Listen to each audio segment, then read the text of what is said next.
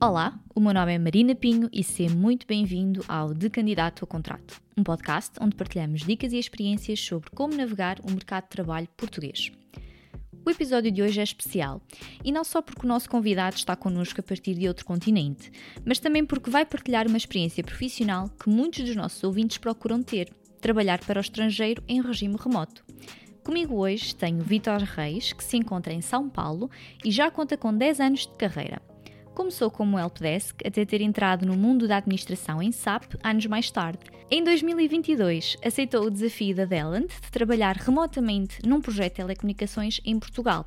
Agora, já sonha com os dias em que irá pisar o solo português e finalmente conhecer melhor a cultura com a qual tanto tem trabalhado. Para além de procurar saber mais sobre SAP, nos tempos livres, como bom brasileiro que é, gosta, claro, de jogar futebol e de um bom churrasco em família. Para além disso, adora a água, quer seja para organizar os seus pensamentos através da pesca ou fazer natação. No episódio de hoje, iremos explorar a sua experiência enquanto administrador de SAP e partilhar os desafios de trabalhar remotamente para um continente diferente, onde não só o fuso horário difere, como também a cultura de trabalho. Se estiveres interessado em saber mais sobre o que podes fazer para conseguir um emprego remoto para o estrangeiro, os desafios que isso traz e as dificuldades no processo de imigração para Portugal, continua a ouvir o resto deste episódio. Olá, Vitor. Tudo bem? Muito obrigada por ter aceito aqui este desafio, uh, estarmos aqui então a falar remotamente a partir de, de São Paulo, aqui uh, para, para Aveiro, neste caso. É isso mesmo, eu que agradeço o convite, fiquei, fiquei feliz de saber que, que eu sou uma pessoa que poderia compartilhar algumas algumas coisas e informações importantes, então vamos lá, né? É isso mesmo. Um, Vitor, para começar, um, hoje em dia trabalha com SAP, uh, mas na verdade quando começou uh, trabalhava aqui na área de suporte numa vertente de helpdesk. Uh, o que é que o fez mudar e como é que levou a cabo esta transição de carreira? É, é difícil, é difícil perceber a, a necessidade da mudança, né? Às vezes a gente acaba ficando um pouco no, na, num, em um trabalho, em um projeto, muito tempo alocado e esquece do desenvolvimento profissional que, que é sempre necessário. E foi isso que, em um momento da carreira, as oportunidades foram aparecendo.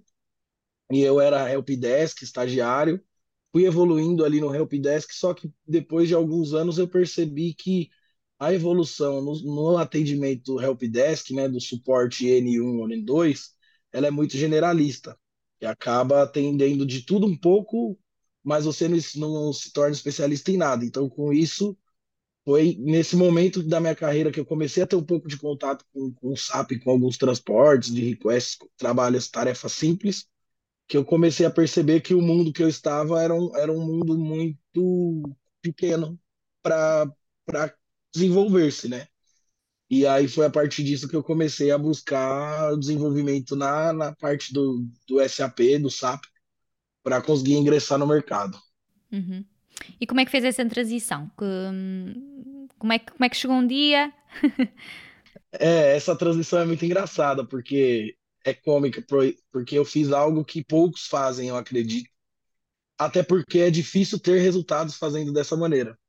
É, o mercado não só o de SAP, mas a maioria dos mercados especializados ele é um pouco fechado. É, como, como se o nome já diz, é um especialista, para você conseguir entrar em uma área como um especialista, você já tem que ser especial, né? Que é o quê? Já entender especial é especial é saber é, as tarefas do dia a dia o mínimo possível. E eu não sabia quase nada. Na verdade, quando eu ingressei, eu achava que sabia, mas eu sabia, enfim. Eu, quando eu percebi que eu precisava mudar, eu fui em busca de conhecimento de quem já estava dentro do, do, do, da área, né? E aí o que eu fiz? Eu busquei no LinkedIn algumas pessoas que eram SAP Bases, que era o que eu queria ser, e aí apareceram 10 lá e eu chamei todos os 10. Criei uma mensagem pronta e só alterava o nome inicial da pessoa e, e mandava.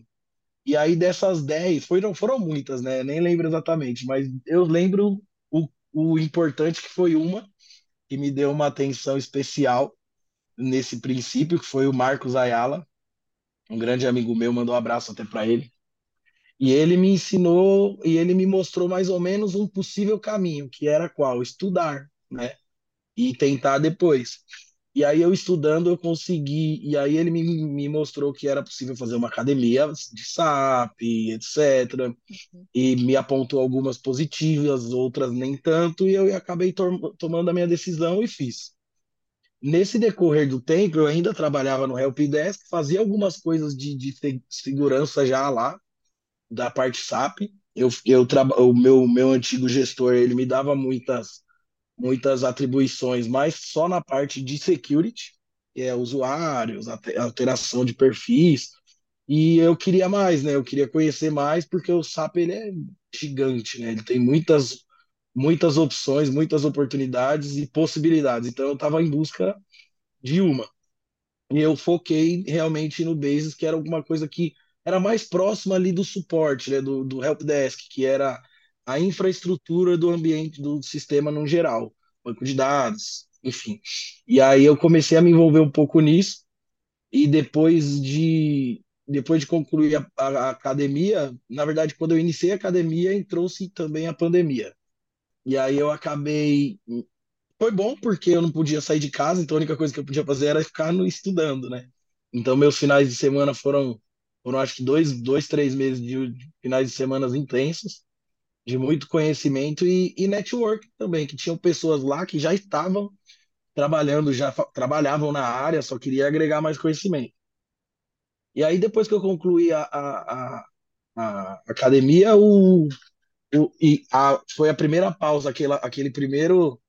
É, a volta da, da, da, dos dias normais, a primeira tentativa de volta pós-pandemia, e eu voltei a trabalhar presencial na empresa e o escritório que eu prestava esse helpdesk, o suporte, que era de uma empresa aqui em São Paulo mesmo, eu ia presencial naquela época, a maioria das pessoas ia, e eles decidiram encerrar o escritório. Como era um escritório comercial, comercial muitas pessoas trabalham de casa, começaram a perceber que aquele custo fixo não vale a pena.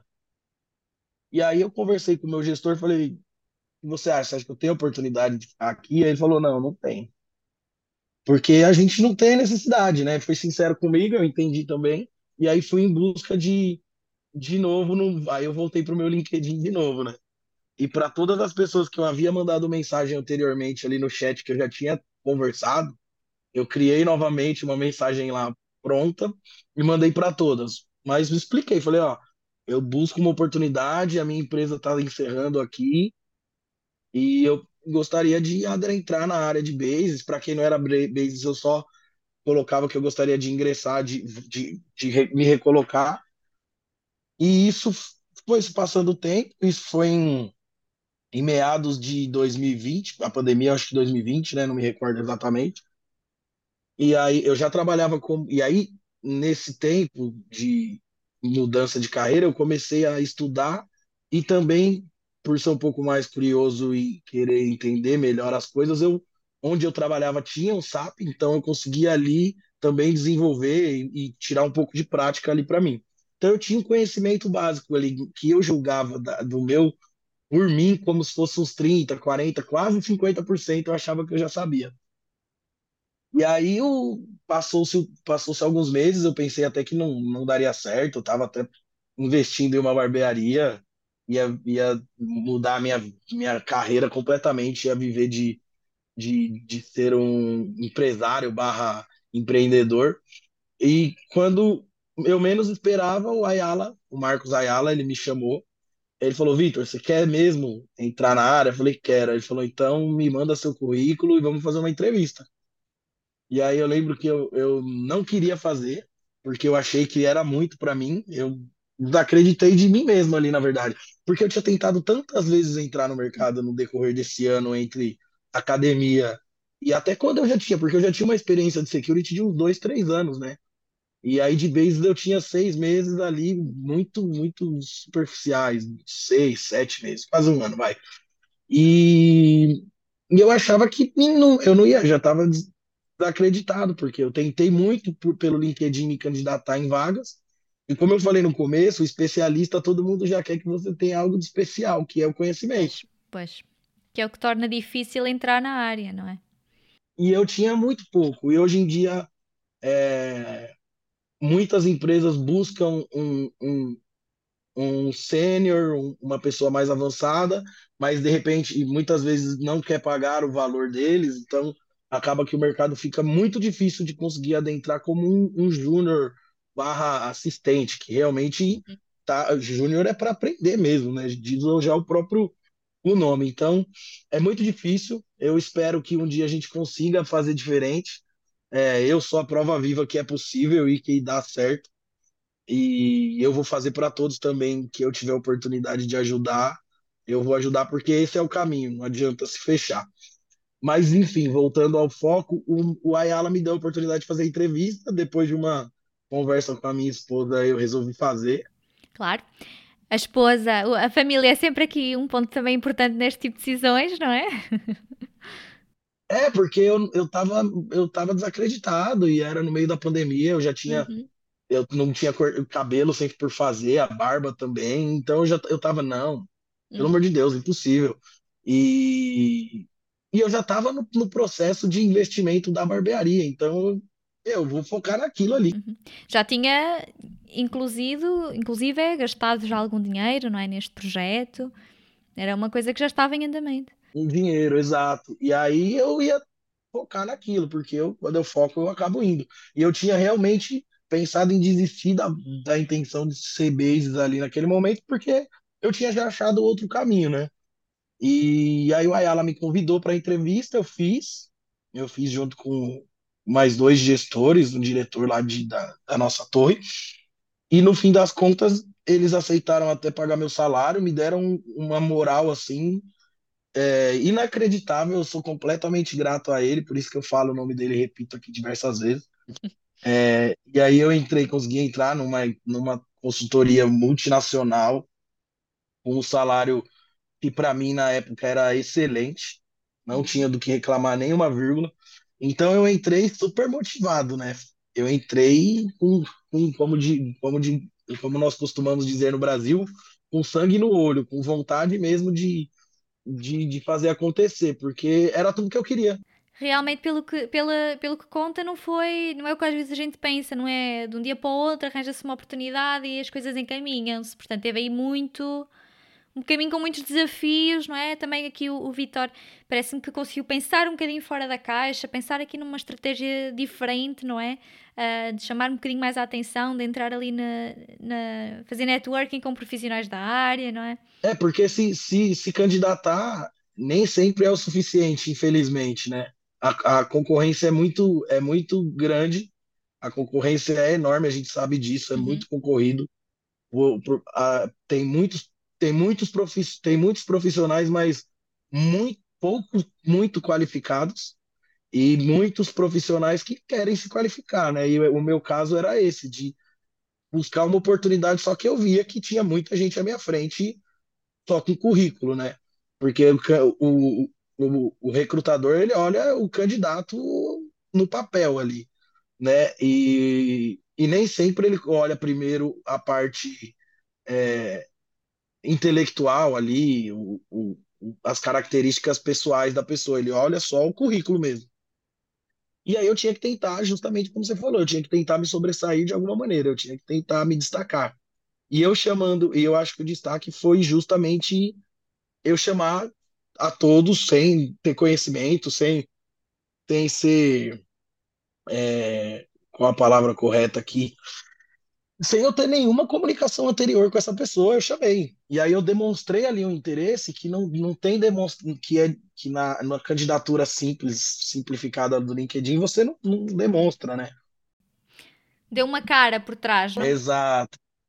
Esse foi meu grande trunfo. Eu consegui mostrar o interesse realmente porque eu busquei e o Ayala ele, ele entendeu porque eu busquei, eu perguntei para ele, né? Depois nós nos encontramos pessoalmente e eu perguntei para ele, falei, meu, por quê, né? É, por que, que você me deu a oportunidade? O que você viu em mim? O que, que eu tinha para oferecer? Ele falou, meu, você só tinha, você tinha o que poucos têm, e é a, a vontade mesmo de, de, de ingressar, de você não desistiu, você fez academia, depois você voltou, você se candidatou, é, e você me chamou, conversou, perguntou muitas vezes para mim, e aí você mostrou o interesse, que é coisa que nem todo mundo tem, né? É verdade. Se preocupa muito mais a, só com a parte financeira. Eu, para ser sincero, eu depois eu descobri que, que eu era eu poderia ser muito bem remunerado nessa área, mas eu não tinha noção de como ela paga bem, sabe? De quanto ela uhum. remunera bem e reconhece ali. Mas para esse reconhecimento você tem que ter já experiência. E aí a gente volta para o mesmo ponto.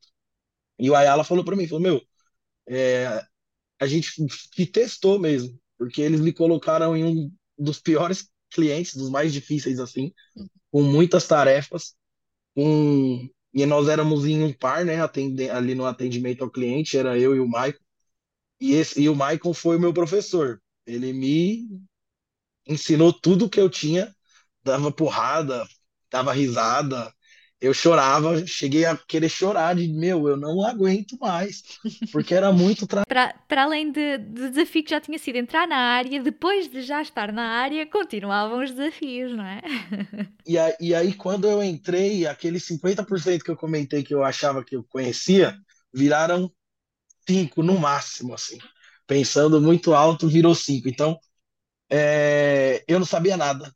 E aí era muito difícil para mim, porque tem de certa forma, eu já tinha 25 anos, o Michael tinha 21 na época, é, então eu já era mais velho que ele, e, e eu tive que ter muita sabedoria para saber lidar com isso, né? De eu ser mais velho, eu entrei com um cargo ali muito parecido com o dele, e, e ele que me ensinava tudo. Então eu tive que ter um, um um, um auto, eu tive que entrar ali num autoconhecimento para me entender e entender que realmente era aquilo que tinha que acontecer e eu não tinha culpa nenhuma e que nem o Michael tinha culpa, eu é, foi só um, uma oportunidade que apareceu claro. e eu estava pronto e eu, eu entrei. E aí depois que eu entendi isso, veio outro desafio que foi que é mudar de carreira, né? De certa forma eu mudei, foi essa transição que eu fiz. Pois, e, é uma coisa que quem muda, muitas vezes é uma questão que isto que levanta aqui é muito importante, porque nem toda a gente fala uh, abertamente sobre este tipo de situações, mas realmente é algo que quando alguém faz uma transição de carreira, não é? Acaba por perder um bocadinho um, ehm, aquilo que foi construindo na carreira anterior, não é? E vai ter que reaprender, recomeçar do início, se calhar com pessoas que são mais novas, que estão a sair da faculdade, uh, mas que já estudaram aquela área, já têm um tipo de conhecimento que quem está a começar, obviamente, ainda vai ganhar. E realmente, às vezes, não é fácil, é preciso ter muita humildade também para um, conseguir gerir a situação. Tem que ter, justamente a palavra, eu acho que é essa. É ter a humildade de, de, de entender que. Porque eu saí de, uma, de um lugar que eu estava 100% seguro com tudo que eu fazia. Então, o usuário me ligava pedindo uma ajuda, abria um chamado, eu, eu resolvia sem nenhum problema. E aí eu saí disso para um, um chamado. Então eu resolvia chamados complexos em poucos minutos e eu passei para um cenário que eu resolvia, que eu, que eu não conseguia resolver cena, é, é, atendimento simples, que eu levava horas para fazer algo que o, o Michael, que era o, o meu, a minha referência, fazia em 10 minutos. E eu ficava, meu Deus do céu, eu acho que eu não vou conseguir, eu vou ter que desistir. Passou, confesso que passou, porque era um cliente muito problemático. Ele dava muito problema e, e nenhum, nenhum cliente quer parar o seu sistema produtivo. Então a gente tinha que ali num momento de estresse junto ao cliente, saber ter também a sabedoria de, de lidar com, com o sistema embaixo, de, de lidar com o cliente com, com faturamento parado, de e esse, isso eu tinha um pouco do helpdesk já, porque as, você acaba atendimento ao cliente, você acaba lidando, mas é muito difícil, nem todo mundo tem. E foi esse um outro ponto positivo também, de ser muito comunicativo, de conseguir lidar com as pessoas, que eu acabei ali conseguindo me sobressair, e todo mundo ao meu redor foi super parceiro. O Michael me, me deu aulas, eu, eu até gravei algumas aulas com ele, assim, que eu fiquei horas, o, do, durante o dia a gente passava horas, ele nunca negou uma ajuda, nunca. Mas eu sempre buscava ele quando eu não conseguia encontrar no Google, né? Então eu sempre fazia alguma pesquisa. E, mas hoje eu aprendi a lidar já com, com as dificuldades e a gente acaba entendendo que é, é, é engraçado, é igual você ser jogador de futebol e depois ir jogar vôlei. Você não sabe jogar vôlei. Então, você tem que se adaptando e só o tempo que, que te dá isso, né? A minutagem que a gente fala. Então, foi, deu, deu muito certo na, nesse, nessa consultoria, que foi meu primeiro, meu primeiro trabalho. Foi todos, não tinha um, era uma linha de suporte absurda.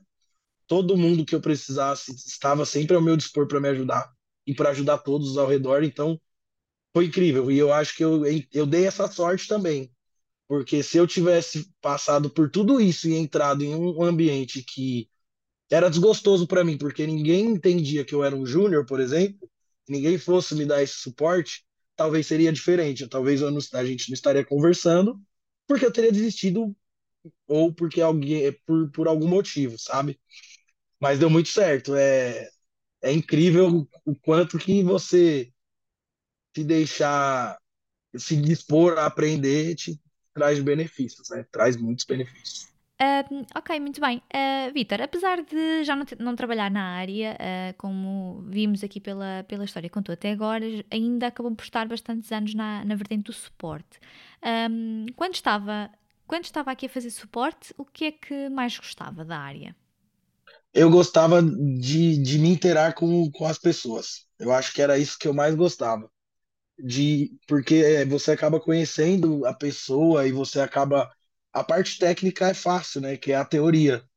E todo mundo tem, né? Eu sempre pensei isso. Na minha área, na nossa na área de, de tecnologia hoje, principalmente, hoje tá, tem mudado mais, mas o perfil de, de ante, anteriormente, o perfil das pessoas que escolhiam, que buscavam a tecnologia, era um perfil mais é, introspectivo, de ser um pouco mais é, retraído, de, de não ser tão comunicativo. E eu sempre fui, tanto que as pessoas falavam que eu era um ponto fora da curva para o que eu fazia, né? Na faculdade mesmo, eu me sentia o, o, o, o patinho feio, porque eu gostava de futebol, eu gostava de, de, de, de muitas coisas que ninguém da minha sala gostava, assim, né? ninguém da minha, da minha turma gostava. Então, quando eu entrei no suporte, o que eu mais gostava era realmente de lidar com as pessoas, de você tem meios de resolver problemas, né? A parte técnica é obrigatória para todo mundo, mas a explicação para o usuário final, a explicação para o cliente é, é, o importante. Tem, mais, tem um fato, uma história minha com, um estagiário anterior meu, e na época lá no, no, no suporte mesmo, no helpdesk, que, que nós precisávamos formatar uma máquina, um, um, um notebook de um, de um funcionário, e eu falei para ele, vai lá e, conversa com ele, fala, ó, oh, a gente precisa formatar porque a gente, nós precisávamos trocar, na verdade, o HD para SSD, que era, ia ser muito melhor para o funcionário, e só que ele vai ficar uns dias sem, um dia, dois dias no máximo, sem ter o trabalho dele completo. A gente empresta um backup para ele ir trabalhando, mas a dele mesmo, com, com todas as informações, vai demorar um pouco. É, tá bom. Ele voltou e falou: não, o Anderson não quer fazer, falou que não quer fazer. Aí eu fiz, mas por que que não quer? Ah, não, porque falou que vai levar muito tempo, vai demorar, e ele não vê benefício nenhum para ele. Aí eu falei, tá, entendi. Aí eu fui até o Anderson, e aí falei, o Anderson, é, a gente precisa formatar assim, é, é necessário, mas isso não é para melhorar nosso, nosso dia a dia, não, é para melhorar o seu. Com, com HD SSD você vai ter mais velocidade, sua máquina vai ficar mais rápida, vai desligar em 5 segundos, vai ligar em 5 segundos, suas planilhas seus documentos do Excel vão, vão decolar, você não vai ter problema com, com, com lentidão. Para você que trabalha no financeiro, é importante, você abre muitos documentos ao mesmo tempo, só que vai demorar um, dois dias, e dois dias o quê? Não é nada, a gente combina uma data que não tiver problema para você e a gente faz. Ah, resumo, foi na hora ele aceitou, aceitou foi perfeito, e aí eu expliquei para o estagiário, falei, Matheus, é, você precisa mostrar para o cliente que o que você quer fazer é importante. Não é e, e, que vai beneficiar as pessoas não querem fazer nada que, que elas não sintam benefício próprio. Ninguém faz nada por, por, por, porque óbvio, não, não é generalizando, mas a gente não quer fazer coisas que não sejam para o nosso benefício próprio instantâneo, inclusive. É, o, o, a academia ou o ginásio é uma delas. A gente não gosta de fazer porque a gente não vê resultado. Então, se você não mostrar o resultado para o cliente o possível resultado no futuro, ele não vai querer fazer. Então é isso que eu mais gosto. Até hoje eu gosto disso. De, de demonstrar mesmo, de, de conseguir entregar, é, de, de fazer. Eu acho que isso é algo até uma parte mais vendedor do que de, de, de, de suporte. Sem dúvida, e é, e é realmente uma boa analogia, Vitor, porque também é preciso ter um bocadinho esse cariz de comercial, quase, né? A pessoa ver, fazer o outro ver o benefício, e, e nem toda a gente tem essa um, predisposição e essa um, sabedoria, digamos assim, não é? É, eu acho que é importante gente, nós lidando com outras pessoas, e isso não é só para o cliente, né? É para a esposa, é para uma negociação de, de comprar um, um algum bem, é tudo. Você tem que mostrar o benefício para todo mundo para conseguir con é, convencer, né? É basicamente isso. Você precisa convencer a pessoa do que você está falando para ela. E eu acho que isso é o mais é o que mais me, me, me envolveu ali, porque eu tinha que tratar desde um, de, com um estagiário até um presidente com problemas distintos e eles tinham que entender o que eu, que eu propunha para eles. E muitas vezes são melhorias que tecnicamente eles não enxergam, né? Então a gente tem que dar um jeito de, de, de entregar resultado verbal primeiro, antes do, da ação. É isso aí. Ok. Uh, aqui para os nossos ouvintes, uh, se notarem aqui qualquer mudança e alteração no, no áudio, pronto, isto são aqui as questões técnicas de gravarmos em continentes diferentes, portanto espero que compreendam aí desse lado, mas uh, neste lado vamos continuar aqui a tentar que saia tudo o melhor possível. Um, então, e agora acho que toda a gente que não é bem da área se estará a perguntar o que é um administrador SAP, o que é que faz no dia a dia? O administrador SAP ele é é, relativamente semelhante a um administrador de, de sistemas operacionais, que faz basicamente o, tem as tarefas diárias, né, que é verificar se todos os ambientes estão a funcionar, por exemplo. Antes de, antes de o SAP estar ativo, de funcionar a aplicação SAP, existem outras camadas por baixo, que é o banco de dados, que é a internet, é, a rede, né? É, que tem o sistema operacional, que é onde nós instalamos, configuramos o SAP, né, o servidor. Então, o administrador, ele inicialmente ele tem a parte de a responsabilidade de manter o serviço ativo, é, independente do problema que, que, que aconteça. Então, se tivermos um problema de rede, tem que se identificar e resolver, se for do nosso lado, ou compartilhar com a equipe responsável mas a análise inicial sempre parte do basis e faz. Por exemplo, o cliente reclamou que o ambiente está tá em lentidão. Aí o basis analisa se o processo, se a lentidão é em um processo específico, se é em uma tabela específica do banco de dados, que pode ser, ou pode ser o, a, o usuário tem uma lentidão na rede dele da própria da residência, quando ele está na VPN. Então, são, é, é basicamente uma, uma administração geral de toda a infraestrutura que, que engloba o, o, o, fim da linha, que é o usuário acessar o SAP GUI, o SAP em si na máquina dele e trabalhar no dia a dia. A gente tem que manter isso 100% funcional. Ok, muito bem. Uh, e atualmente o Vitor está aqui num projeto na área das telecomunicações, aqui para um projeto nacional, portanto cá em Portugal. Um, e não sei se me pode explicar também um bocadinho como é que é o dia a dia no próprio projeto, como é que é aqui uh, o ambiente de trabalho, que tipo de situações é que surgem, uh, não sei se há aqui alguma uh, situação que seja específica do setor das telecomunicações aqui aplicada à vertente do SAP. É, a princípio, a princípio foi difícil para mim entender as responsabilidades que mudam um pouco. Aqui, aqui no Brasil, o Basis ele tem uma responsabilidade maior e, e as empresas acabam usando o Basis como um, outro como um ativo para responder é, referente a outras aplicações. Então, o Basis acaba sendo responsável às vezes por trabalhar no banco de dados, no, no Oracle, que é um outro aplicativo.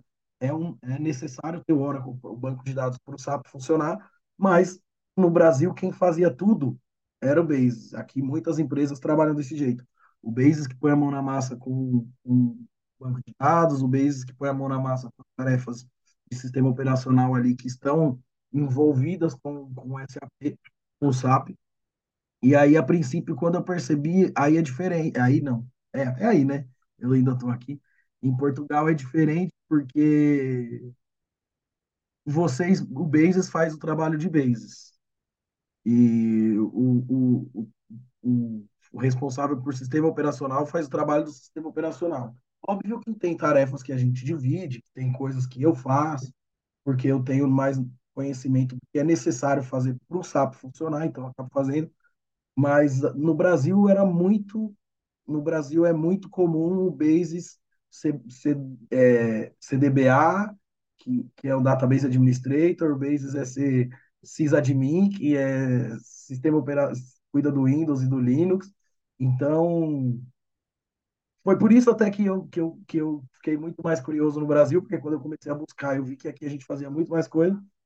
E em Portugal o trabalho é o mesmo, tem muito trabalho, mas é, é um trabalho específico de bases mesmo. Então é legal porque a gente consegue se especializar mais ainda, né?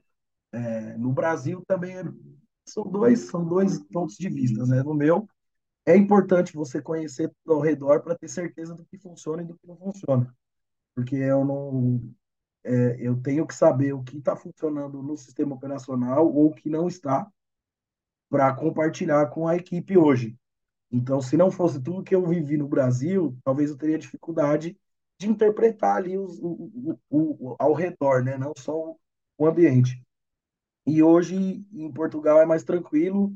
É, eu notei que a gente trabalha um pouco mais é, focado mesmo em melhorar o SAP e, e as tarefas de, de, outros, outros fazem. Então, essa foi uma diferença grande que eu achei minha, e agora também uh, perguntar que é a nível de o facto do projeto atual ser em telecomunicações, faz alguma diferença no dia a dia um, ehm, de quem trabalha aqui com SAP ou, ou não? Ou é igual uh, de setor para setor? Na verdade, a diferença que tem é processual e isso teria em qualquer outra outra outra empresa que fosse é porque é um processo mais interno ali que a gente acaba precisando entender é, isso é, uma, é, mas isso é para qualquer cliente. Se eu mudar amanhã para outro cliente, eu vou ter os processos internos que eu vou ter que entender e, e assim por diante. Uhum. Ok. E que ferramentas é que considera que são assim mais importantes na vida de alguém que trabalha uh, na área de SAP? Entender um pouco do pacote Office é importante, né? Do, de ter as ferramentas ali. Não precisa ser especialista, mas de saber utilizar principalmente o Excel ali, algumas, algumas fórmulas, saber lidar com isso é importante. Esse é o primeiro passo, eu acho, para qualquer um que queira trabalhar em um mundo corporativo, na verdade. É, o próximo passo é realmente ter o domínio, de fato, de é, das, das, das ferramentas que estão em volta do SAP. Foi o que eu falei hoje e agora há pouco, foi o banco de dados, é importante. É muito importante para quem quer entrar na área saber lidar com o banco de dados, é, saber lidar, pelo menos para entrar, né? Ter um pouco ali o conhecimento, saber lidar também com um sistema operacional, seja ele Linux, AIX ou, ou, ou Windows. O banco de dados a mesma coisa, SQL, Oracle, HANA. Isso é importante, ter o conhecimento e, o, e além disso, conhecimentos do, de uma rotina de um base, né? Mas as ferramentas principais são essas. Outra, as outras são mais ferramentas que eu digo que seriam e, é, e é, são melhorias, né? Que é, por exemplo, a gente usa uma que é um cofre de senhas que facilita para quando você tiver muitos clientes é, e, assim por diante. Mas o principal eu acho que é o pacote Office para você conseguir ali lidar, mas isso é, é básico, todo mundo já meio que tem por obrigatoriedade e entender o, em volta. Tudo que envolve o, o, o SAP do seu cliente, você tem que entender. Não só banco de dados. Por exemplo, Hoje eu tenho clientes que pedem para eu atuar num, numa ferramenta de chamadas diferente. Então eu tenho que ter essa noção de como a ferramenta de chamada do cliente funciona. Mas a, a todas as ferramentas elas trabalham num, numa especificação, né, que é o white hoje em dia, que é que todas têm o SLA. Então é esse quesito de, de atendimento é importante conhecer também, saber que um ticket cai na fila, você tem X tempo para atribuí-lo. Você é, é uma questão até contratual, vai até além da parte técnica. Então, isso que é importante, assim, é, é muita coisa, mas não tem que se preocupar também. O importante é aprender de pouco em pouco, porque o, o, o máximo você vai aprender, o máximo não existe, nesse caso, aprender vai ser para sempre, mas você vai aprender muito mais atuando na área do que, do que só estudando, né? E já que falamos em aprender, minha próxima questão até incide um pouco sobre aí, que é perceber o que é que sente que tem que fazer para continuar a evoluir aqui nesta área. É tecnologia, né? E como todo mundo sabe, tecnologia não para de evoluir, nunca. Né? Nunca, sempre muda o SAP mesmo. É, anteriormente tinha um banco de dados próprio que era o Sybase, mas todo mundo já usava Oracle, depois agora chegou o HANA, agora chegou o, o, o SAP, aí entrou a nuvem, né? A parte de nuvem, e então a gente tem várias nuvens disponíveis para manter o sistema nelas. Então, tudo, tudo que eu estou falando aqui é um aprendizado novo que eu tenho que ter. Então, eu tive que aprender o HANA, eu tive que aprender o Sybase, eu tive, além do Oracle, né? Então, vai evoluindo, você tem que ir conforme o mercado. O que, que eu gosto de fazer para entender o que, que o mercado quer, o que o... Porque é, nada mais... Nada melhor do que você olhar o LinkedIn e, e ver uma vaga, ou entrar, olhar as vagas e entender o que, que hoje estão buscando. Então, hoje, por exemplo, é muito S4HANA. Todo mundo quer muito S4HANA. Então, é necessário conhecer o S4 por completo. É, outra coisa, nuvem. Conceito de nuvem que agora ele está explodindo, é, todo mundo precisa conhecer. Aí tem a nuvem da SAP, que diretamente para nós que somos externos SAP não faz efeito, mas o que que isso a gente não tem que aprender tanto, porque a gente, a partir do momento que ela entrar na nuvem da SAP, que é a Rise, eles vão ter o domínio maior lá. Então a gente tem que entender o que, que reflete na, na, no nosso dia a dia, quais serão nossas funções a partir disso. Então é importante estar sempre antenado no mercado para, a partir daí, pegar as referências de o que estudar. Ok, muito bem.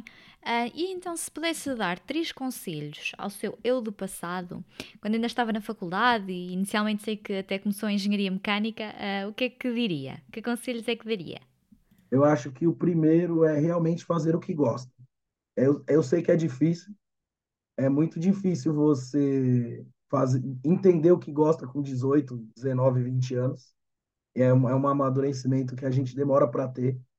Mas se você fizer o que gosta, não necessariamente tem que ser apaixonado. Eu acho que é, são poucas pessoas que são beneficiadas em trabalhar com o que realmente ama. É difícil falar que ama tudo.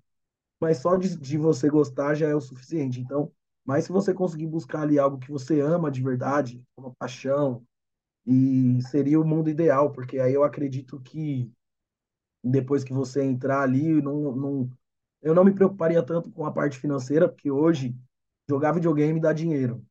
Então não tem, não existe mais isso de só médico ganha dinheiro. É, eu penso muito que quem trabalha bem, qualquer área que seja, vai ganhar dinheiro e vai ser feliz. Então, o primeiro conselho eu acho que é esse, de seguir a carreira de acordo com o que você quer, e não só o fato de, ai, o meu pai gostaria que eu fosse engenheiro mecânico, ou que eu fosse médico, ou que qualquer outra coisa. Eu acho que tem que seguir o coração mesmo e tentar buscar, porque fica mais fácil, né? Fica mais fácil de buscar. E o segundo conselho é falar inglês. Eu acho que esse, acima de qualquer outra profissão, é, principalmente na área de tecnologia, mas todo mundo que fala inglês abre, abre portas. Ou, e, ou, ou idiomas no geral, mas o inglês, por ser uma língua que é a mais falada, acaba sendo importante. Então, para quem está começando e está ouvindo, e meu, primeiro passo é fazer o inglês, ou ah, eu tenho filho, meu, já vai, põe o filho na escola de inglês para ele gostar, né? porque a minha geração é uma geração que não teve muito isso. Pelo menos aqui no Brasil, a gente não tem um inglês tão intensivo na escola. É, a gente passa 10 anos aprendendo só o verbo to be.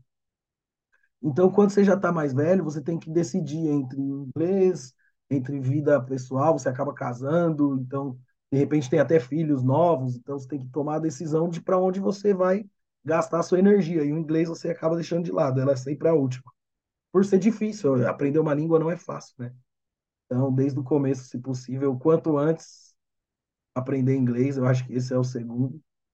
E o terceiro passo é eu tenho o terceiro passo e o conselho que eu posso dar é você ser sempre uma pessoa justa e humilde onde quer que seja e com o que for. Eu acho que esse é o passo mais importante antes de qualquer conhecimento técnico e antes até do inglês mesmo, antes de você escolher sua profissão, eu acho que esse é o último passo que eu tenho aqui, mas é o primeiro mais relevante para mim. Porque é, eu acredito muito que hoje a gente colhe o que planta, né? Então, tudo que a gente faz volta para nós. E tudo que eu colho hoje, eu acredito que seja por coisas boas que eu já fiz ou que todos nós fazemos. Então, se você for justo o suficiente para entender o lado do outro, se colocar no lugar do outro, ter essa humildade de se colocar no lugar do próximo e ser justo, no sentido de não precisa de muito, é só entender o lado e, e amar ao próximo, como já dizia o, o, velho provérbio aí de algum, alguém que falou, né? Muito conhecido. É, já, eu acho que já é um, um grande passo para seguir, né? Foi um pouco filósofo, mas é, eu acho que é importante, não tem jeito. Também às vezes é preciso alguma filosofia na nossa, nossa vida, não é? Um, partilhou inicialmente aqui a, história de que uma das formas através das quais conseguiu aqui uma nova oportunidade na área de SAP foi um, um dia, abriu o LinkedIn, não é? Começou aqui a mandar mensagens, entrar em contato com outros profissionais da área de SAP um, para que as pessoas ajudassem a aprender a tecnologia. Uh, e agora também fiquei um pouco curiosa, como é que se lembrou de fazer isto e o que é que mais aprendeu com esta experiência? É, o que me motivou a fazer isso foi o fato de eu como eu falei há pouco, foi de tentar entender o porquê que eu não tinha oportunidade, né? Por que eu não tenho essa oportunidade? Porque eu comecei a procurar vaga e me candidatar sem ter nenhum conhecimento, mesmo sem ter nenhum estudo, só para entender o mercado ali. Hoje eu entendo que foi, foi, foi benéfico para mim ali, naquele momento, as negativas, porque eu não entendi o mercado. Hoje no LinkedIn, como toda rede é, social que existe, ela é superficial ela não mostra nada do, do, do, do, ela só mostra o que você quer mostrar. Então, se você colocar no seu currículo seus 10 anos e tiver dois, pouco importa. Você vai só depois do seu contrato ali que você vai ter que provar mesmo na prática, né? Então, assim como toda rede social, eu tentei mostrar o que ela, eu tentei mostrar para os recrutadores ali o que a, o que o LinkedIn não era capaz de fazer. Então, eu fiz isso, chamei o Ayala e chamei muitos outros, mas aí eu fui no foco de quem realmente me, me deu a atenção ali.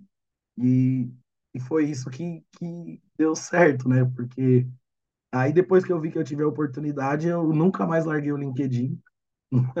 e eu falo isso para todo mundo que eu converso, quer entrar na área, realmente é difícil, não é fácil, porque é um mercado fechado, geralmente quem está lá já que consegue vagas e a vaga que chega para júnior já quer ter experiência, então é difícil. Mas o foco é pensar sempre nessas, nessas nas consultorias que, que tem muita consultoria hoje em dia que dá oportunidade junto com o treinamento para depois concluir. Só que acontece, são muitas pessoas que eles buscam o, tal, o trainee, né?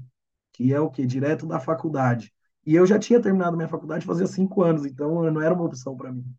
Mas eu acho que ter, ter, ter esperança e, e óbvio, óbvio, óbvio é estudar e estar tá preparado, que a oportunidade uma hora ela aparece. Pode demorar um ano, seis meses. A minha mesmo demorou um ano e meio. Foi um ano e meio entre o primeiro contato de, de academia até ser contratado. Então é isso. Tem que acreditar. Ok, muito bem. E aqui uma história uh, inspiradora, diria um, e, e, pronto, acabou também por já dar um bocadinho este tipo de dicas. Não sei se ficou aqui alguma por falar, mas que dicas é que daria a outras pessoas que procuram fazer uma transição na sua carreira, uh, como aquela que, que, fez? A primeira é não tenha medo da mudança. É, o ser humano, no geral, todos nós, onde quer que, que continente esteja, tem medo da mudança, é normal. A gente gosta de. Novo é só se você comprar algo, o resto novo a gente tem medo né? Então, a gente tem medo de, de uma casa nova, tem medo de namorado novo, tem medo de, de tudo novo. Tudo novo que não seja pago por, por nós, a gente tem medo. Então, e não é diferente no, no, numa troca de, de, de, de, de carreira, né? O principal ponto, eu acredito que seja essa, esse medo de, de sair da zona de conforto. Quem quer sair da zona de conforto? É, o nosso cérebro ele é feito para economizar energia, então sair da zona de conforto para ele é tenebroso. Então eu acredito muito que, o, que a primeira peça, a primeira peça principal a ser movida é o pensamento de que vai dar errado, se existe, assim, vai ser esse pensamento futuro, né, que a gente tem de, nossa, se eu trocar, não, vai, se programe, obviamente, no sentido financeiro, porque sempre que você troca, na maioria das vezes, você tem um déficit, déficit ali do seu, do seu, do seu financeiro, você acaba tendo que dar um passo para trás para depois voltar a caminhar de novo. Então, se você fizer tudo bem organizadinho, eu não tem uma fórmula exata, né? Mas se você se organizar financeiramente para não se preocupar no futuro com redução de salário, eu acredito que você consiga tranquilamente trocar de carreira e estudando, obviamente, né? Se preparando antes. Quanto antes, quanto mais você se preparar antes de você migrar, mais pronto você vai estar. Então, é isso. Essa é a dica principal. É, é confiar e acreditar no potencial, todo mundo consegue. Se eu conseguir, é, todo mundo consegue. Todo mundo troca aqui no fim da no fim do no fim da, da vida, todo mundo trocou alguma vez de carreira. Então, só olhar para trás que eu tenho certeza que todos nós já fizemos algo diferente do que fazemos hoje e deu tudo certo. E aqui está a história do Vitor para comprovar que, que é possível, não é? um, Desde 2022 que trabalha remotamente então aqui para, para um projeto de telecomunicações em Portugal uh, e apesar da língua ser a mesma, na prática nós sabemos que não é bem assim. Quais é são as estratégias que usa para perceber melhor o português aqui de Portugal? É, são algumas, né? Porque a velocidade, não a velocidade, mas a entonação que vocês usam nas palavras são diferentes da, da brasileira, da língua portuguesa aqui. Então, o nosso R para vocês é um pouco mais puxado. O L é L de verdade, não é U. Para nós, às vezes, acaba sendo um U. Então, é... tem muito o H, por exemplo, que para nós aqui é o SAP, tem uma ferramenta, que foi a primeira coisa que eu notei. Nós chamamos no Brasil de SAP HANA, porque é H-A-N-A. E vocês falam Sapiana. E a primeira vez que eu escutei, eu fiz o é Ana, Ana, Ana. Aí eu fui entender que era um SAP HANA. Então, assim, ter paciência é o principal, não adianta. No começo você vai entender menos mesmo, é normal, em qualquer língua que seja. É igual mesmo que você seja fluente em inglês, você vai falar com um americano, é diferente. O americano que vai falar com o inglês é diferente, por mais seja. Então, não é diferente do brasileiro o português. São línguas iguais, são vertentes uma da outra, mas tem suas características e eu acho que o primeiro passo é tentar entender, entender as mudanças que foram, que vão, mas isso é conversando, né? Você só vai conseguir entender. E tem muita coisa também no YouTube que ajuda muito a, a buscar, tem muita dica, muita aula de, de, de palavras que você pode, que você não pode usar. Tem palavras que assustam, tem palavras que aqui no Brasil é um palavrão, e em Portugal não é. Tem muitos, então no começo para nós é cômico e depois a gente acaba entendendo que é uma palavra normal. Mas é como qualquer outra língua. É, você só vai aprender se você praticar a escuta, a fala e, e a escrita. Então, é praticando. É, no começo é difícil, você tem que pedir desculpa, não entendi por várias vezes em, em reuniões, mas eu acredito que todo mundo saiba que contratou um brasileiro e que isso é um é um, um, um, passo que vai ter que ser dado, que vai ter que ter a paciência. Então, eu não me preocupo não, eu, eu, eu realmente te, eu estou me esforçando para aprender, ainda é cedo, eu acho que eu vou conseguir ainda, quando eu pisar em Portugal, que eu começar a conviver, eu já eu vou conseguir puxar um pouco do sotaque, mas é o que acontece em qualquer. Até no Brasil, no Brasil aqui mesmo, nós temos uma diferença de linguagem absurda entre São Paulo, Rio de Janeiro, Minas. Cada estado é diferente. Quando eu vou para Minas, eu volto puxando o, o, o, o, linguajar mineiro, então é normal. é convivendo Bom, e aprendendo. Não sei se isto é uma boa ou má notícia, mas cá em Portugal também existem diferentes destaques. Portanto, se calhar quando chegar cá também vai ter aqui um período de adaptação com, com os destaques. Mas também agora fiquei curiosa. Uh, sendo que a equipa na qual está integrado cá, cá de Portugal tem essa sensibilidade para perceber que às vezes precisam aqui de abrandar um bocadinho ou, tinha, ou tem de explicar melhor alguma coisa? Não, não, eles entendem super bem, super, super bem. O, o Jorge, meu gestor mesmo, ele ele tem até palavras brasileiras que ele já usa, então ele me fala um valeu, um beleza, que são coisas que nós usamos muito aqui. Então, quando, quando a gente começa a conversar e aí eu percebo que ele está inteirado já na língua na, na língua portuguesa, usando as nossas palavras, eu fico mais confortável, eu me preocupo menos. Eu até compartilho algumas expressões com ele que a gente usa e a gente se diverte mas são, são todos super, super tranquilos quanto a isso. Entendem aquilo que eu falei, eles sabem que é um brasileiro e que a gente vai ter que ter essa paciência. Não tem para onde correr. Então, é tudo muito tranquilo, não tem segredo. Ainda bem que assim é. Uh, mas para além da língua, tendo em conta também que o fuso horário é tão diferente, e se não me engano são 4 horas atualmente de diferença, uh, como é que gerem na sua equipa a comunicação para que tudo corra bem? Uh, não sei se usam alguma ferramenta de organização de trabalho e mesmo até de feedback em particular.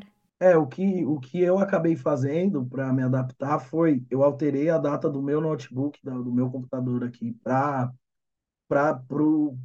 o horário português, né? Eu mudei para o fuso horário português e aí eu e no meu celular e no, até no meu relógio eu tenho dois horários, então eu acompanho o do Brasil e o de Portugal. Eu tento estar sempre próximo. Mas o do notebook eu preferi, do computador pessoal, eu preferi colocar mesmo o de Portugal, até pela questão das reuniões, das, da agenda. No começo eu me perdi um pouco, porque eu recebi o invite, mas eu não entendia se, se chegava o, o, o horário de Portugal para mim, no meu horário, se o Outlook já tinha essa, essa ferramenta ou se não. E na dúvida, eu nem, nem esperei para entender, eu, eu alterei. E aí hoje eu vivo das 5 da manhã de, do Brasil, que é às 9 de Portugal, até às duas da tarde do Brasil, que são seis da tarde em Portugal. É, mas eu, hoje eu já acostumei, eu sou uma pessoa diurna, então, eu tenho hábitos diurnos, eu não sou muito noturno. Eu gosto de acordar, eu sempre gostei de acordar cedo. Desde que eu me conheça por gente, eu acordo cedo. Então, para mim foi difícil, porque cedo é seis horas, sete horas, não quatro e meia. Para eu começar a trabalhar, eu acordo quatro e meia. Vou, tomo um café reforçado para acordar mesmo, que é difícil. É, ainda mais que nosso corpo ele tem muita sensibilidade de estar tá escuro, você tem que dormir, né? Tá, tá claro, então eu acordo ainda, tá escuro. E no, no começo foi difícil, é, que colocar despertadores. É, e aí a, hoje já tá mais tranquilo, eu já acostumei, eu já sei que eu levanto já sem pensar duas vezes, já tô bem acostumado. Mas realmente não, não há de ter sido fácil, não é? no, no período inicial há sempre que, que ajustarem um bocadinho os horários, mas por outro lado, acho que esta dica que deu de realmente colocar o computador já com o horário do país para o qual está a trabalhar uh, facilita aqui muito, muitas coisas, até para às vezes saber mais ou menos em que fase do dia que é no país onde, onde está, até a hora de, de almoço, não é? Provavelmente é um bocadinho diferente depois da daí. Um, por isso acho que é uma excelente dica para quem também estiver até em Portugal, trabalhar por, para outro país, para outro, com outro fuso horário, uh, para se organizar. Um, não sei se houve assim já alguma vez alguma outra situação que foi assim mais delicada pelo facto de estarem uh, em países diferentes, em continentes diferentes, ou é só mesmo só estas questões às vezes de alguma confusão com o horário, alguma coisa simples também fácil de resolver? É, é, é, é, não tem muita dificuldade, é um trabalho igual qualquer outro trabalho no, no Brasil. É, a língua ajuda também, é, não, ela ajuda mais do que atrapalha, porque facilita muito a comunicação. Mas o fuso horário, você só tem que tomar aquele cuidado justamente para você não se perder. Eu mesmo, com você, eu já me perdi em horário. É normal, acontece. Às vezes, meu, eu tô olhando no meu horário do Brasil, falando com você, tá bom, quando eu vejo, o horário já passou, entende? E... Mas é tranquilo, de resto não tem dificuldade. São pontos simples que você tendo a paciência de entender e, e saber que são pessoas e culturas diferentes dos dois lados, com uma com respeito mútuo, não, não tem não tem nenhum segredo. É simples. E já agora, já que falou em culturas diferentes, uh, sentiu assim alguma diferença em relação à cultura de trabalho dos portugueses? Senti, senti sim. É, principalmente o fato de, de o base ser mais específico, mas eu acredito que a minha, esse é o meu ponto de vista, né? Não é o certo, não, é eu não gosto de falar que é o certo ou errado, porque não tem. São pessoas diferentes e pontos de vista diferentes. Mas para mim, Vitor Reis, o português ele é mais direto do que o brasileiro. Mas não, é muito mais direto que o brasileiro. Então, por exemplo, eu me recordo de uma de uma vez que, que eu cheguei no Jorge, o meu gestor, eu falei, o Jorge, eu gostaria de tirar um dia de férias, pois é, pois eu vou eu, aí eu me expliquei para ele o porquê que eu queria tirar o dia de férias e dei um detalhe, enviei um super texto para ele. Foi quase um podcast igual esse. E aí ele me respondeu só com um ok. E aí eu fiz, nossa, será que. Porque aqui no Brasil, o ok para nós é um é seco, é, um, é uma tratativa de algo que você não gostou, que você está aceitando e não que você está concordando, sabe? Então, isso, esse, esse tipo de situação para mim foi muito difícil. Hoje é fácil, é, eu, hoje eu entendo que vocês é, têm esse, esse perfil mais direto, e isso não significa que vocês estão discordando e não estão aceitando, só concordando. Significa que vocês são assim e que tá tudo bem. Então eu chego no Jorge e falo, Jorge, dia 15 eu vou pegar um dia de férias, ok? Ok, perfeito. Não precisa me explicar, o dia de férias é seu, você faz o que você quiser com ele. E, e pronto, é isso. Então, é, vocês são muito assim e vocês também são muito metódicos. O português ele tem uma, metodologia que ele gosta de seguir à risca, né? Ele é preciso. E, e o brasileiro ele é um pouco mais maleável, ele, ele faz as coisas de um jeito e ele depois se viu outro jeito ele acaba mudando. E o português eu acho que ele tem um pouco esse perfil de se eu estou fazendo desse jeito está certo, então eu não vou procurar outro, vou manter. Mas é questão cultural, eu vou, a gente vai sofrer com isso em qualquer outro trabalho. Existem culturas diferentes em empresas brasileiras, né? Então se uma empresa é francesa tem uma cultura, se a empresa é brasileira tem outra, aqui no Brasil mesmo isso. Então não seria diferente em outro continente, uma empresa de outro país no país, né? Então é simples também, é, é questão de você interpretar é, de acordo com a cultura e não de acordo com a cultura, né? De acordo com a cultura que fala lá do outro lado. E aí você vai ver que não é uma maldade, não é um estresse, não é nada demais, é só um jeito de lidar com as coisas diferentes. Portanto, não, não é assim nenhum choque difícil de lidar, não é? São coisas que são contornáveis. Exato, é surpreende, né? Só, ele só surpreende ali naquele momento, cria uma, uma dúvida, mas depois você percebe que é só uma dúvida sua, né? Só isso. Ok, muito bem. E aqui para quase quase terminarmos, uh, sei que atualmente surgiu então aqui a oportunidade de vir mesmo para Portugal, portanto mudar-se uh, aqui para o país uh, e aqui o Vitor decidiu aceitar. E como é, que, como é que está a ser este processo de mudança de país? A nível mais burocrático, é complicado para um brasileiro vir para Portugal? É preciso muita documentação? Não sei se há assim alguma dica também que gostasse de partilhar para quem estiver na mesma situação? Na teoria é simples, né? Na teoria a gente pesquisa antes de, de tomar a decisão e para mim era muito simples, era só ir dar a entrada nos documentos no consulado e tá liberado, né? Mais ou menos assim, até por ser por ter um contrato de, de entre as partes Brasil Portugal, por ser um país da língua portuguesa, uma colonização, o Portugal tem essa essa parceria com outros países de língua portuguesa e a gente achou que seria fácil. Só que nós temos uma vida aqui no Brasil então, o processo é muito complexo. Não é simples e não é estressante. Eu não diria que é estressante. Não é um processo estressante, ele só é um processo trabalhoso, né? Tem muita coisa que você precisa fazer, tem muita informação que você precisa buscar, porque é o que eu digo até com as. Eu, a primeira coisa que eu fiz foi buscar conhecimento, e eu não consegui buscar esse tipo de conhecimento, eu não encontrei na internet para mim. Então eu busquei pessoas que já estavam em Portugal, é, busquei conhecidos, amigos de amigos, que hoje viraram meus amigos, e essas pessoas conseguiram me instruir da melhor maneira. Então, eu acho que o ponto principal é você estar ao redor de pessoas que já viveram isso, de certa forma. Então, hoje eu tenho, por exemplo, o Júlio, que já vive em Porto faz um ano, ele me ajuda muito com informações de, de documentação, de visto. Eu tive uma ajuda também da, da própria Delent para ir, né, que foi a ajuda do visto. E foi muito bom, porque eu, é, eu não me preocupei, mas como eu fiz o da minha esposa, nós estamos fazendo, né? Está concluindo agora, foi tudo feito por nós. Eram muitas dúvidas simples. Então, o que eu preencho no campo X do, da solicitação? Eu não sabia dizer, não fui eu que preenchi a minha, foi a, a consultoria. Então, é, quando eu, eu me peguei nesse ponto com a minha esposa, a gente começou a ter dúvidas. E aí foram pessoas que tiraram, não foram é, grupo, foi grupo de WhatsApp, grupo de, de outros lugares que ajudaram pessoas. Então, eu acho que para quem tem essa intenção de ir, o principal é se rodear de conhecimento, e conhecimento, nesse caso, você só vai ter pagando alguém ou conhecendo alguém que, que possa te ajudar com o pé. Isso é muito bem-vindo.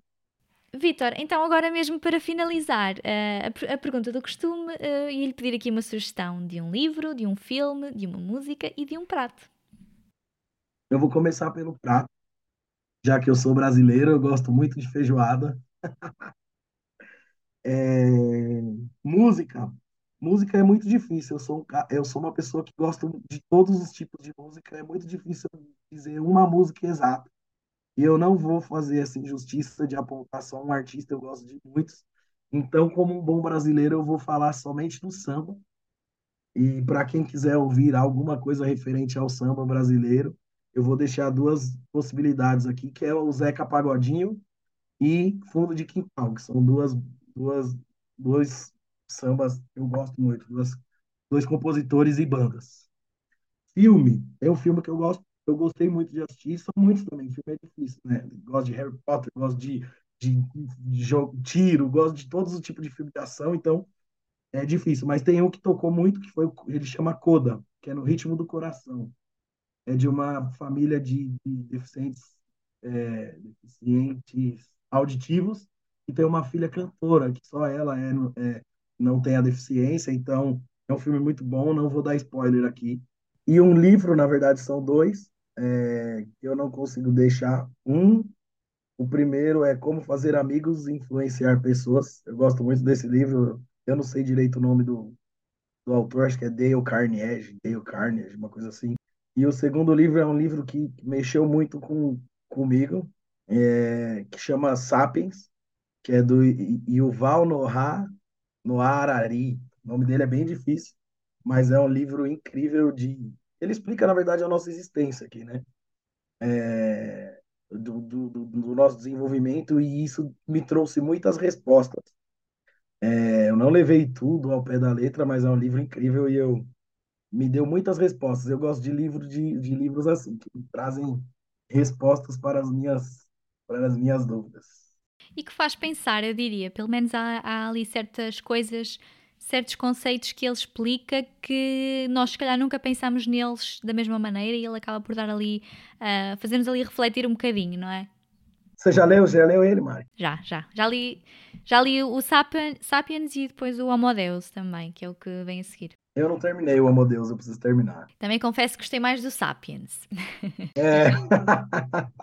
uh, Vitor, um, e terminamos então, terminamos então aqui a nossa conversa de hoje. Muito obrigada aqui por, uh, por ter aceito participar aqui neste episódio, por ter também partilhado aqui connosco uh, e com os nossos ouvintes a sua história e o seu percurso, porque realmente acho que deu aqui uma perspectiva um pouco diferente um, e deu aqui algumas dicas que não são assim tão óbvias, eu diria, e portanto para quem está a procura de trabalho, para quem está até numa, a pensar em mudar um pouco de carreira, uh, às vezes sente-se um pouco perdido, não sabe muito bem o que é que há de fazer, sequer se é a própria a opção mais correta, se é o caminho mais certo da sua vida. E acho que aqui o Vitor também mostrou que, apesar de nem sempre ser fácil, apesar de nem sempre ser em linha reta, é possível, é preciso é conseguir também pensar um pouco fora da caixa, uh, ir aqui para o LinkedIn, falar com pessoas com quem se calhar não, nunca pensaríamos e ao fim e ao cabo há sempre uma alma que, que nos ajuda, não é? Que percebe a nossa dor e acaba por nos guiar aqui um pouco no nosso caminho, não é?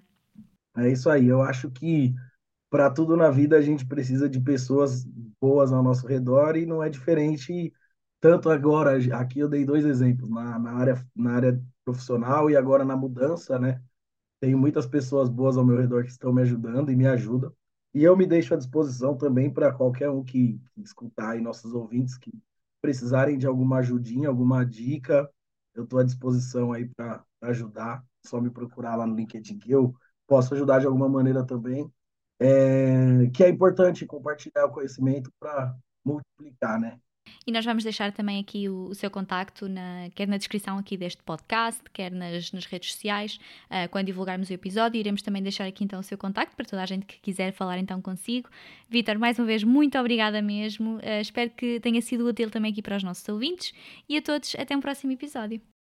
Bom, só queria agradecer também demais a oportunidade, o convite. É novo isso para mim, é, participar de um podcast. Eu só escuto os podcasts, eu nunca tinha vivido essa experiência. Foi incrível, mais uma experiência incrível que vocês acabam me proporcionando. E obrigado, obrigado, Mari, obrigado a, todas a todo o pessoal da Delent que, que me procurou e me ajudou muito nesse, nesse outro desafio. Valeu, pessoal.